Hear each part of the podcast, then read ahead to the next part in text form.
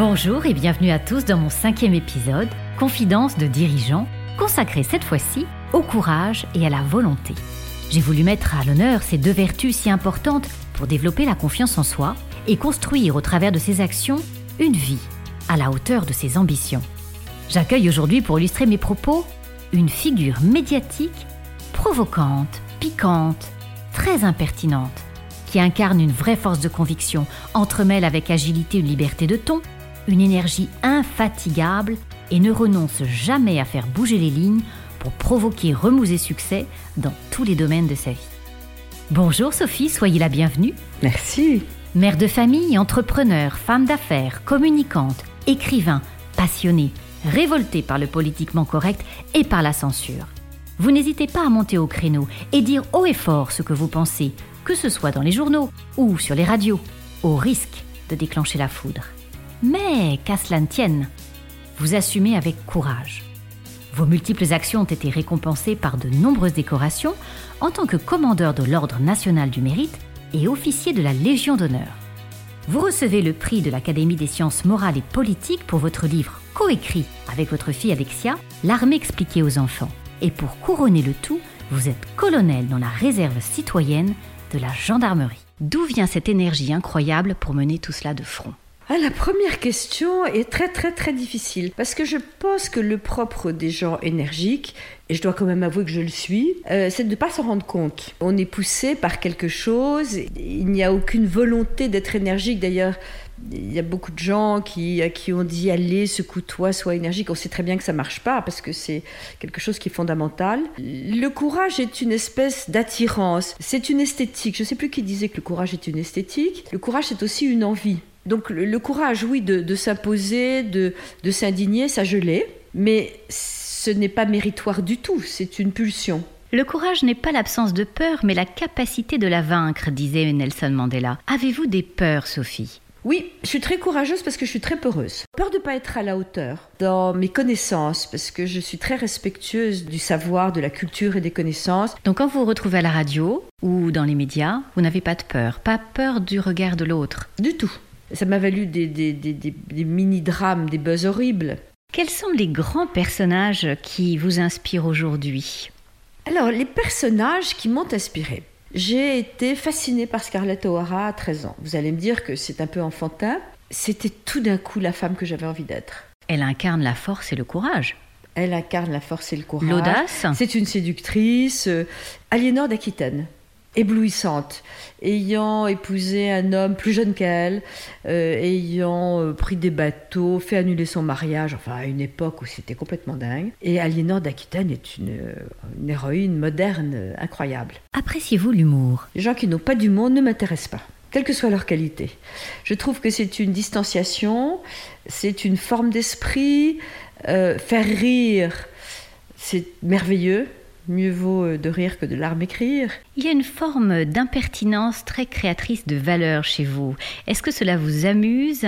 Euh, La pertinence, c'est nécessaire. C'est une façon de dire que vous ne respectez pas les titres des gens et leur situation dans la vie. Et c'est mon cas.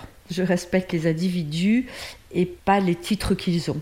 Et pour les hommes politiques? C'est particulièrement vrai pour le, pouvoir politique et que je me suis retrouvée d'ailleurs sans le vouloir parce que je n'ai pas voulu en faire. Euh, j'aurais pu euh, être ministre, secrétaire d'État sous la Madeleine, etc. Ça m'intéresse pas. Et pour quelle raison justement? Parce qu'ils n'ont pas le pouvoir. Les gens font de la politique en pensant qu'ils ont le pouvoir. Ils ne l'ont pas du tout. Moi j'aurais donné madame au bout de trois mois si euh, je ne pouvais pas faire ce qu'il faut faire. C'était impossible. Mais justement, parlons-en de l'administration. Je crois que ça a fait les choux gras récemment.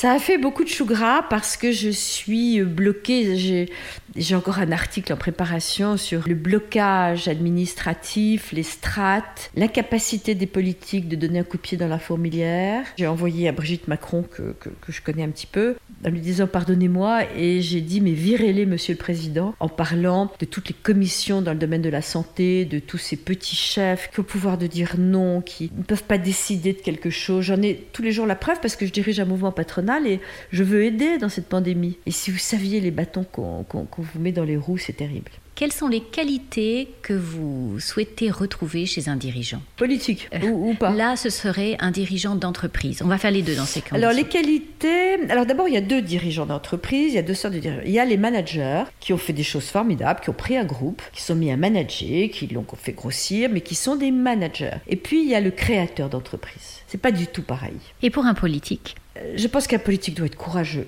Et on en revient à la notion de courage. Ah oui, il faut qu'il soit courageux. Il faut qu'il n'ait pas d'ambition personnelle. Alors ça paraît bête, mais un chef d'entreprise, il n'a pas d'ambition personnelle quand il crée. Même quand il reprend, il a une ambition pour sa boîte.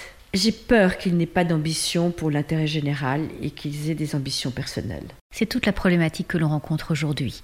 C'est ce niveau d'engagement pour l'intérêt général. J'ai l'impression, quand j'ai rencontré Macron, je l'ai rencontré, il était euh, secrétaire général adjoint de l'Élysée, et j'y allais pour hurler. Je disais, mais enfin, est-ce que vous vous rendez compte? Il était tout jeune. Euh, je lui disais, est-ce que vous vous rendez compte que vous êtes haï par tous les chefs d'entreprise, que vous êtes en train de les décourager? C'est sous Hollande, le début, avec la taxation à 80%. Et je dis, mais, mais, vous êtes fou Et il me disait, est-ce que je peux faire venir un conseiller technique? Je dis, je vous en prie. Je répétais au conseiller technique. Et je me souviens avoir dit à Macron, mais est-ce que vous, vous répétez au président ce que je vous dis? Il me dit oui. je dis alors Il dit, il y a dix personnes qui passent après moi. Quand il est parti de l'Élysée, j'étais dans son bureau, il avait décidé de partir. Il me dit, Sophie, je vais vous faire plaisir, je quitte l'Élysée. Je dis, comment pouvez-vous dire que vous allez me faire plaisir? Vous êtes le bureau des pleureurs des entrepreneurs. Je dis, qu'est-ce qu'on va faire sans vous? Pourquoi vous dites que vous allez me faire plaisir? Il me dit, je vais vous faire plaisir parce que je monte ma boîte. Alors, stupéfaite, je dis Vous montez votre boîte Et euh, vous allez faire quoi? Il me dit Écoutez, je vais conseiller des gouvernements étrangers, j'ai compris ce qui allait pas, etc. Alors euh, là, j'ai balancé une bâcherie un peu impertinente. Je dis, mais comment pouvez-vous être engagé par un gouvernement étranger alors que vous êtes complètement planté en France? Et donc il me dit, bah merci Donc c'était... Euh, et c'est vrai que me disant, quittant l'Élysée à ce moment-là, qui était un échec de Hollande, et non, il était très courageux, il comptait partir à Londres et faire du conseil au gouvernement étranger, ce qui était très bien. Donc je dis, non mais c'est super, je plaisante. Et puis trois mois après, il était nommé ministre des Finances quand on est président de la République, il y a un isolement incroyable. Il s'est entouré d'énarques. Euh, voilà, la France est ingouvernable. Enfin, il y, a, beaucoup de choses qui jouent. Mais donc, pour revenir à votre question, il faut être très courageux. Euh, il faut écouter des gens de bon sens, du terrain. Justement, Sophie, qu'est-ce qu'on va pouvoir offrir aux futurs entrepreneurs après cette crise pour pouvoir alléger? Qu'est-ce qu'on fait? Alors, on va rien leur offrir du tout. On va leur foutre la paix on va les laisser agir, on va leur enlever des, des, structures, on va leur enlever des contrôles, on va hum, les laisser donner libre cours à leur créativité. Ils n'ont besoin de rien, ils ont besoin qu'on leur foute la paix et qu'on leur mette pas d'impôts. Voilà, il faut les laisser souffler, les laisser... Euh, qu'on arrête sur les heures d'ouverture, euh, qu'on arrête. Alors, on a là une pandémie, hein, je me prononce pas, mais il va falloir, quand on va redémarrer, qu'on les laisse ouvrir le dimanche quand ils veulent. S'en fiche. Donc une véritable liberté d'action et d'entreprendre. Quand on va souffler, quand, ça va, il n'y aura plus de, contrôle, il faut les laisser. Il faut qu'ils bossent plus, qu'ils vendent plus, euh, qu'ils ouvrent le dimanche s'ils veulent, qu'ils ferment à 9h du soir. Le sens de mes podcasts, c'est de pousser le désir d'entreprendre et de se réaliser. Vous avez tellement raison et n'ayez pas peur, parce qu'on leur a fait peur hein, au patron. Moi j'en connais plein qui sont doués, ils ont peur. Il faut rester dans les clous et je les comprends. Donc n'ayez pas peur, faites confiance à vos salariés. Si je vous parle de discipline et de ce sens de l'effort, sachant quand même que vous êtes dans la réserve aujourd'hui, donc ce sont des valeurs aussi. Alors, j'ai une admiration terrible pour l'armée. C'est eux qui sont venus me chercher parce que personne ne communiquait pour eux. Et ils n'avaient pas de femmes. Je suis colonel. Eux, ce qu'ils voulaient, ce qu'ils attendaient de moi, c'est quelqu'un de la société civile qui soit courageux pour parler d'eux. Je suis en train d'essayer, avec la garde nationale, de convaincre toutes les entreprises d'accueillir des réservistes en leur sein, de pousser leurs salariés à être réservistes, c'est-à-dire de leur donner trois semaines de plus pour aller euh, faire des classes, etc. Assumer les conséquences de ces dire. Qu'est-ce qu'il en est justement par rapport à ça? Alors, assumer les conséquences, c'est facile. Ce qui est atroce, c'est quand c'est injuste. Le politiquement correct. Atroce. Je hais le politiquement correct.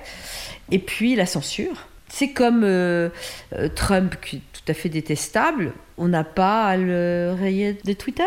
Je, suis pour la liberté d'expression absolue.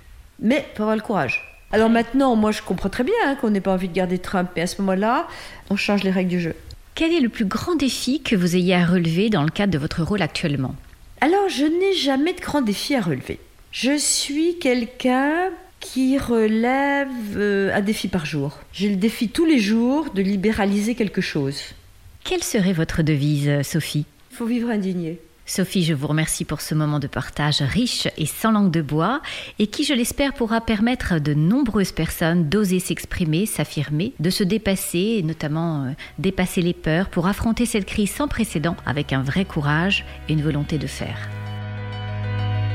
Je vous remercie pour votre fidélité et je vous retrouve très prochainement pour un nouvel épisode. À très bientôt.